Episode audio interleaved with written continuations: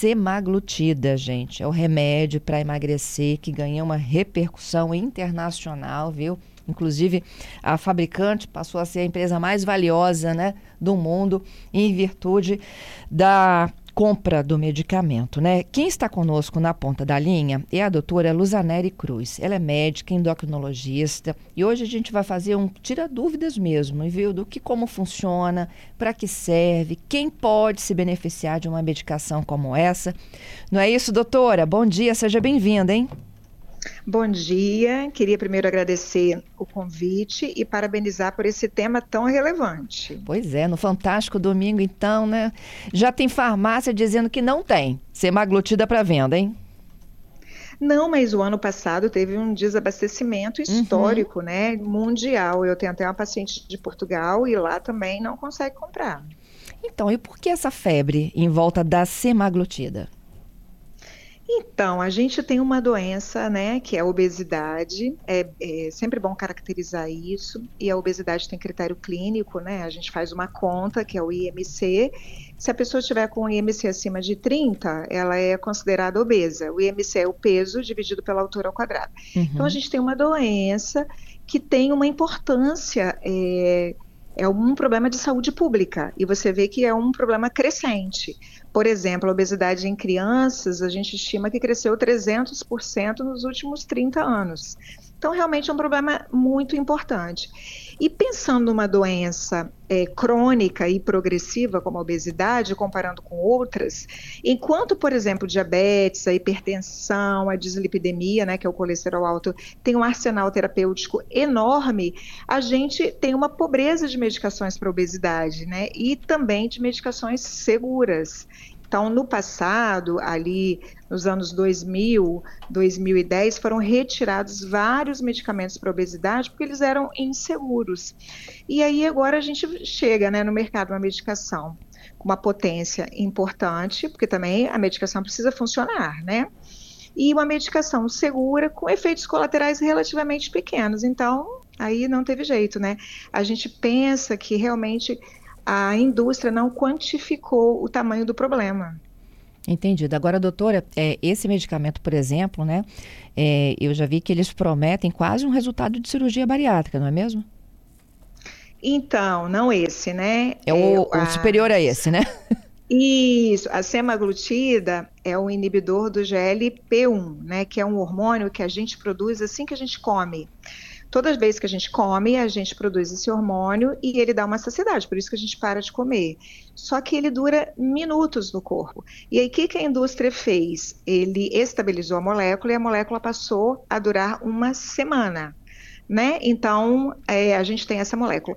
A outra medicação, ela é o inibidor duplo do GLP-1 e do GIP, e ainda não entrou no mercado brasileiro. E essa, sim, os resultados são resultados próximos a uma cirurgia bariátrica. Mas essa medicação a gente não tem no Brasil ainda. É, é vai, vai chegar. Uhum. É o uhum. Monjauro, né? Monjaro, isso aí. E, e, já tem até autorização, o que não tem ainda é comercialização.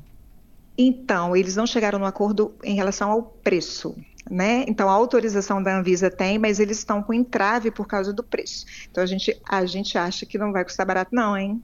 É, o, o, a semaglutida já não custa barato, em média mil reais, não é isso? Isso aí, a medicação é, né, tem um impacto financeiro importante, até por isso que a gente faz uma discussão em, né, em torno do, desse assunto. E o Monjaro vai vir mais caro, né, talvez uns 25%, 30% mais caro que isso. Não sei, eu só estou dando um palpite. Entendido. E como não há um entendimento sobre valores, isso não entra na, em circulação. Ainda não, eles ainda não fizeram um entendimento. Mas, para a gente ter uma ideia, não vai ser isso, tá? Mas nos Estados Unidos custa em torno de mil dólares. Seria no... o quê? Uns 5 mil reais? 5 mil reais aqui. É isso aí, bem caro. O que não seria, então, esse preço praticado no Brasil? Aqui não. Não, nos Estados Unidos, o Ozempic, né, que é semaglutida, é mais caro do que aqui. Uhum. Então a gente acha que não, não vai chegar nesse valor, né? Nosso mercado não comporta, não, uma medicação desse valor. Uhum. Essa semaglutida, doutora, ela desbanca todos os anteriores, as canetas anteriores? Eu lembro do Victosa, do Saxenda. Ou são coisas diferentes? São, são medicações diferentes, são primos, né? a, a Victosa e a Saxenda é a liraglutida. Existe uma coisa individual aí, tá? Uma resposta individual. Existem pacientes que respondem melhor a, a, uma do que a outra. Em geral, a gente traça isso numa consulta muito. A gente tem que é, é, investigar muito bem o perfil do paciente. Por exemplo, um paciente que detesta ser picado, que não tem recurso, fica mais cômodo fazer uma injeção semanal, né? É a principal diferença entre eles. Mas existe sim uma diferença individual. Tem uns que respondem melhor. Por exemplo, se a pessoa está muito bem com Saxenda, em geral eu peço para não migrar para o é, Ozempic. A gente não sabe se vai ser a mesma resposta. Uhum. Assim como tem a, a própria a semaglutida oral, sem necessidade da injeção. Isso aí. A semaglutida oral, os estudos para perda de peso não foram tão importantes. Mas tem um mundo que é o mundo né, do estudo científico e tem um mundo que é o mundo real. A gente tem até uns estudos de vida real. Depois que a, que a medicação vai para o mercado, às vezes eles fazem entrevista, em geral nos Estados Unidos eles fazem isso muito. Fazer entrevistas dos médicos, dos prontuários, aqueles prontuários todos, né, que são eletrônicos, para ver como é que é esse impacto na vida real. Então a gente vê em que pese, apesar da, do Ribelzos não ser indicado para obesidade, não tem estudo para isso, não foi, não foi estudado para isso, foi estudado para diabetes. A gente vê uma perda de peso importante e às vezes a gente é, aproveita que a medicação não é, é subcutânea, né, não é injetável. Então, a, o paciente chega a perder peso com ribelzo, sim, mas ele não foi estudado para isso. Esse sim, esse não foi estudado para obesidade. Já a semaglutida e a liraglutida, que são o Saxenda e o Ozempic, foram estudados para as duas coisas, para a obesidade e para o diabetes, e se mostraram eficientes nas duas doenças. Uhum. Agora, a popularização desses medicamentos, né, e eu vi esse debate aí mais recente, é de que tem pessoas que estão fazendo um investimento altíssimo para quem precisa de perder muito pouco, não é isso? Então, esse talvez seja o segundo ponto que a medicação faltou, né, nas prateleiras das farmácias. A gente pensa que possa ser isso também. Pessoas que não têm indicação para usar a, a, essa droga e que estariam usando para perda de pesos mínimas. Qual seria essa indicação, então? Então, a gente falou da obesidade, né? Se a pessoa realmente tem uma obesidade instalada, ela vai se beneficiar ou com sobrepeso, que seria o IMC entre 25 e 30, ali não chega a ser obeso, mas tem alguma doença associada. Então, é, a gente tem que usar, por exemplo, a bioimpedância para ver se tem uma gordura visceral, é, um ultrassom para ver se tem uma gordura no fígado, diabetes, hipertensão, dislipidemia. Nesses casos, a pessoa também vai se beneficiar. Fora de, disso, não tem estudo, não foi estudado. Então, não é que a pessoa não vai perder. O que a gente fala de usar uma medicação, a gente sempre tem que colocar na balança o risco e o benefício. O grande benefício foi nesse perfil de pacientes que eu falei. A pessoa que tem que perder 3, 4 quilos, ela não está nesse quadro. Talvez uma simples mudança de estilo de vida, alguma, alguma outra medicação possa ajudar essa pessoa, né? E ficaria uma medicação mais potente, e, e, voltando a falar, né? Cara, com uma via de aplicação injetável e com efeitos colaterais, a gente deixa para as pessoas que realmente vão se beneficiar dela. Uhum. E é uma medicação que a gente tem que tomar aí pra, por muito tempo ou tem prazo de validade aí? Até quando eu posso me beneficiar de um, de um medicamento como esse? O maior estudo né, é em cinco anos. Tem um estudo recente, com, inclusive com morta, é, diminuição da mortalidade cardiovascular. Isso é muito impactante, né? Porque a gente viu a medicação eficiente, é, toda medicação, a partir dos anos 90, precisa provar que ela é segura para entrar no mercado. A gente tinha lá nos anos 90 uma medicação para o diabetes que piorou, que as pessoas morriam mais de infarto com ela. Então, hoje em dia, elas precisam mostrar que tem uma segurança cardiovascular. E esse, além de ser seguro, né, não faz mal nenhum para o coração, ele ainda mostrou que melhora, diminui a incidência de outras doenças, então infarto, derrame. Nesse estudo que foi para ver isso, é, foram usados por cinco anos. Na verdade, é o maior estudo que a gente tem, o maior uso. Teoricamente, como a obesidade é uma doença crônica, né? Vamos colocar, vamos comparar com a hipertensão. A gente usa antipertensivo uma vida inteira. Uhum. Provavelmente a gente vai usar o remédio para obesidade uma vida inteira. É, e, e é, drogas novas vão surgir, né? E drogas novas vão nossa, com certeza, é um mercado promissor, não é por isso, né? Não é à toa que a Novo Nordisk, que é essa né, empresa que fabricante, ela entrou no mercado da obesidade e viu que é um mercado promissor. Então isso tem um lado bom que a gente acha que as moléculas novas desenvolvendo vão trazer benefícios. Que a gente tem visto isso, né? A obesidade explodindo, né? E, e agora quando pega crianças, a gente fica mais preocupada ainda, né? É. Ó, oh, eu vou passando aqui para umas perguntas que chegam também da nossa audiência. Uma delas é do Giovanni. E aí você me disse, né, que é, o efeito desse hormônio é o GLP? Um, isso. É, quando a gente inicia o processo lá da alimentação, né? É aquela, é, é quando ele dispara a, a informação de que nós estamos já saciados, não é isso? Isso, perfeito. E que é de minutos. Daqui a umas duas horinhas depois a gente já está com fome de novo, não é isso? Exatamente. Aí ele perguntou o seguinte: Nossa, como é que é? De minutos para dias, ou até a janela de uma semana, né? Quando você toma a dose semanal. É como é que é aí. é isso? A molécula, é, a molécula, isso aí é tecnologia, né? Eles estabilizaram a molécula, colocaram no final dela é, um aminoácido estabilizador e aí a enzima não consegue degradar. Né, porque a gente tem um processo enzimático no nosso corpo.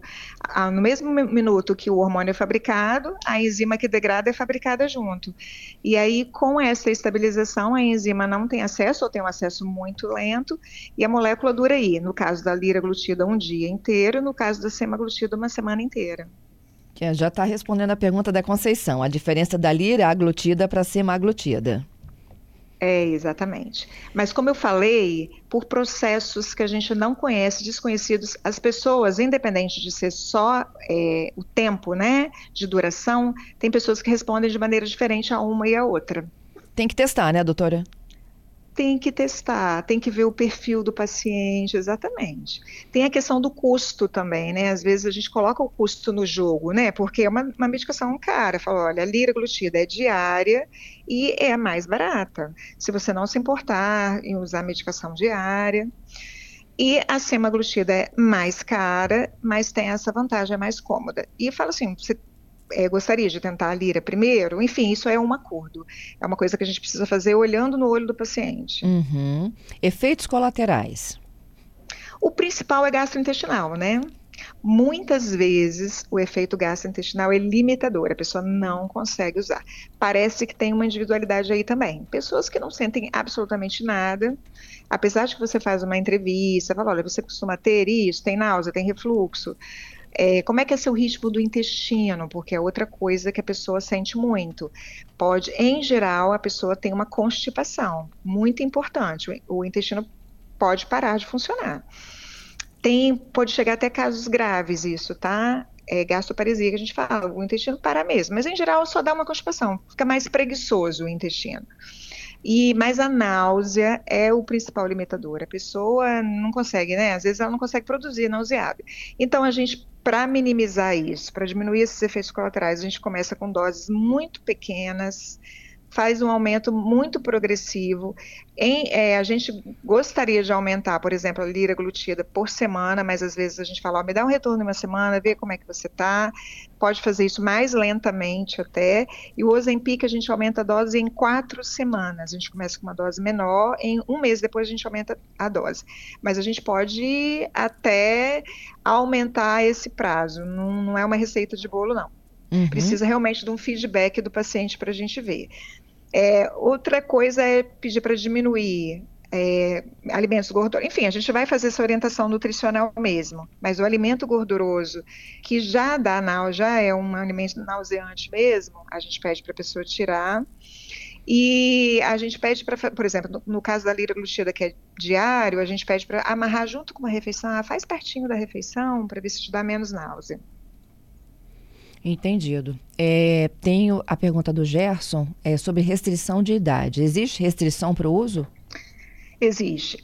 A liraglutida é indicada acima de 12 anos, já tem estudos de segurança, né, que é o Saxenda. O Ozempic não. Até agora ele só foi indicado para maiores de 18 anos. Agora a idade é, limite final não temos.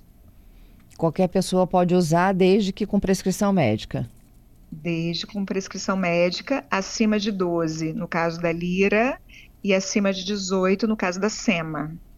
É, é, é, é, essa questão da prescrição médica também, doutor, eu acho que é tão importante porque é, quando a gente é, vê esses estoques se acabando na farmácia, tem muita gente que chega lá, lê uma reportagem e vai por conta própria, né? Muitos. E outra, e a pessoa também que passa para o vizinho, né? Olha, eu estou muito bem, toma esse remédio que minha médica passou. E aí é isso, é, isso é histórico, né? a, o tratamento para obesidade historicamente é assim. A gente está acostumado. Não, não, foi uma coisa que surpreendeu o endocrinologista, porque uhum. mesmo com aquelas medicações que eu te falei que tinham muitos efeitos colaterais no passado, a gente via isso. A pessoa usar sem prescrição médica porque deu certo para o vizinho. E o farmacêutico às vezes entra também, né? Às vezes o farmacêutico faz parte aí do jogo. É, tanto que no Brasil as medicações emagrecedoras mais antigas precisavam de receitas controladas para serem vendidas.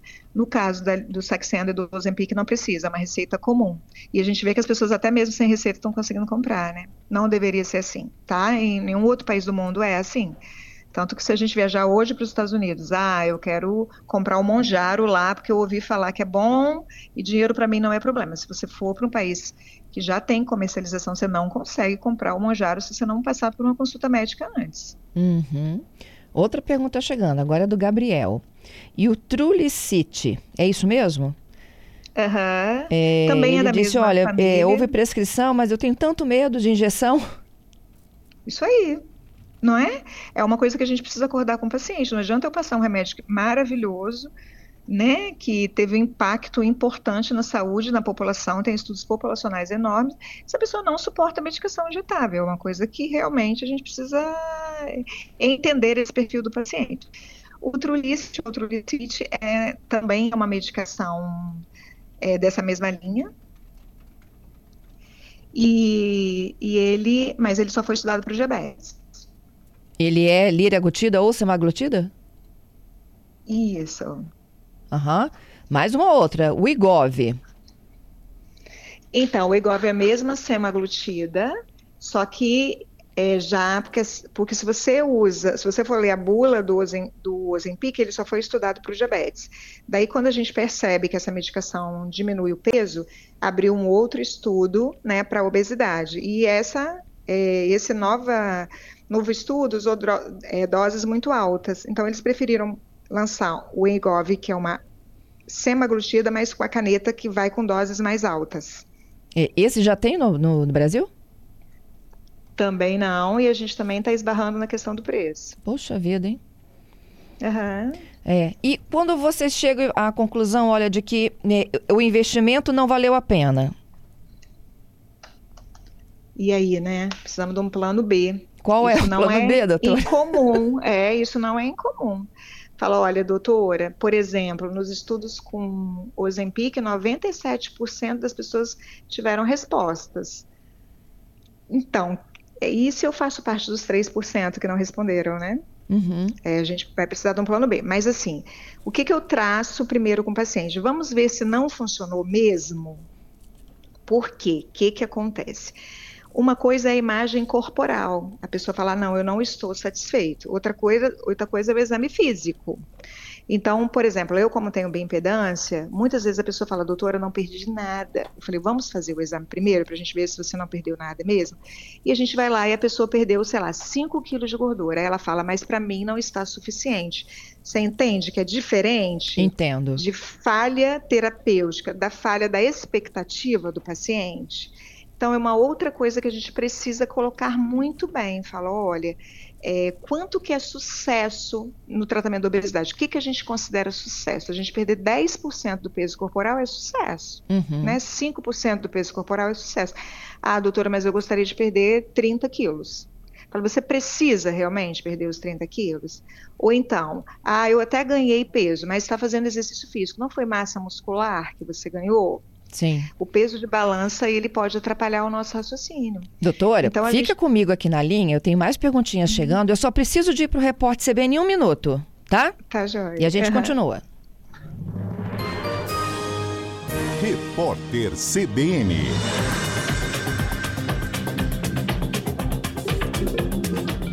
O presidente da Associação Brasileira de Bares e Restaurantes Paulo Soumuti, afirmou à CBN que o Programa Emergencial de Retomada do Setor de Eventos, o PERSE, deve ser mantido mesmo com as suspeitas de irregularidades investigadas pela Receita Federal. Ele defendeu punição para os fraudadores e destacou a necessidade de continuidade do benefício para auxiliar o segmento depois da pandemia de Covid-19. Paulo Soumuti também disse que o setor já apresentou uma proposta ao ministro da Fazenda, Fernando Haddad, para preservar o programa. A Ucrânia teve uma das piores noites desde que a Rússia retomou a campanha de, bomba a campanha de bombardeios de longo alcance na virada do ano. As Forças Armadas da nação atacada contaram 64 mísseis e drones. De acordo com os militares ucranianos, 44 artefatos foram abatidos. Em Kiev, pelo menos duas pessoas morreram e bairros inteiros estão sem energia elétrica em meio às temperaturas baixas de inverno. Também foi relatada uma morte na região de Mykolaiv, o governo da vizinha Polônia informou que precisou mobilizar caças para interceptar um míssil que quase caiu no território do país. O postulante a ser o nome do Partido Republicano nas eleições presidenciais dos Estados Unidos, Nikki Haley, perdeu para a opção nenhum dos candidatos na prévia da legenda realizada em Nevada, nem a opção do ex-presidente Donald Trump na cédula ela era a candidata única na disputa interna da sigla naquele estado americano. No horário de Brasília, 11h34.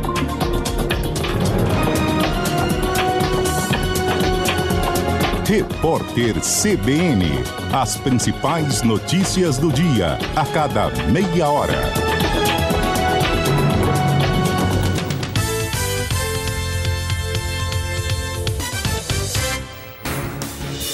Rádio CBN, ZYC 501, FM 92,5 MHz. Vitória, Espírito Santo. Na internet cbnvitoria.com.br, em nosso aplicativo e nas plataformas de podcasts.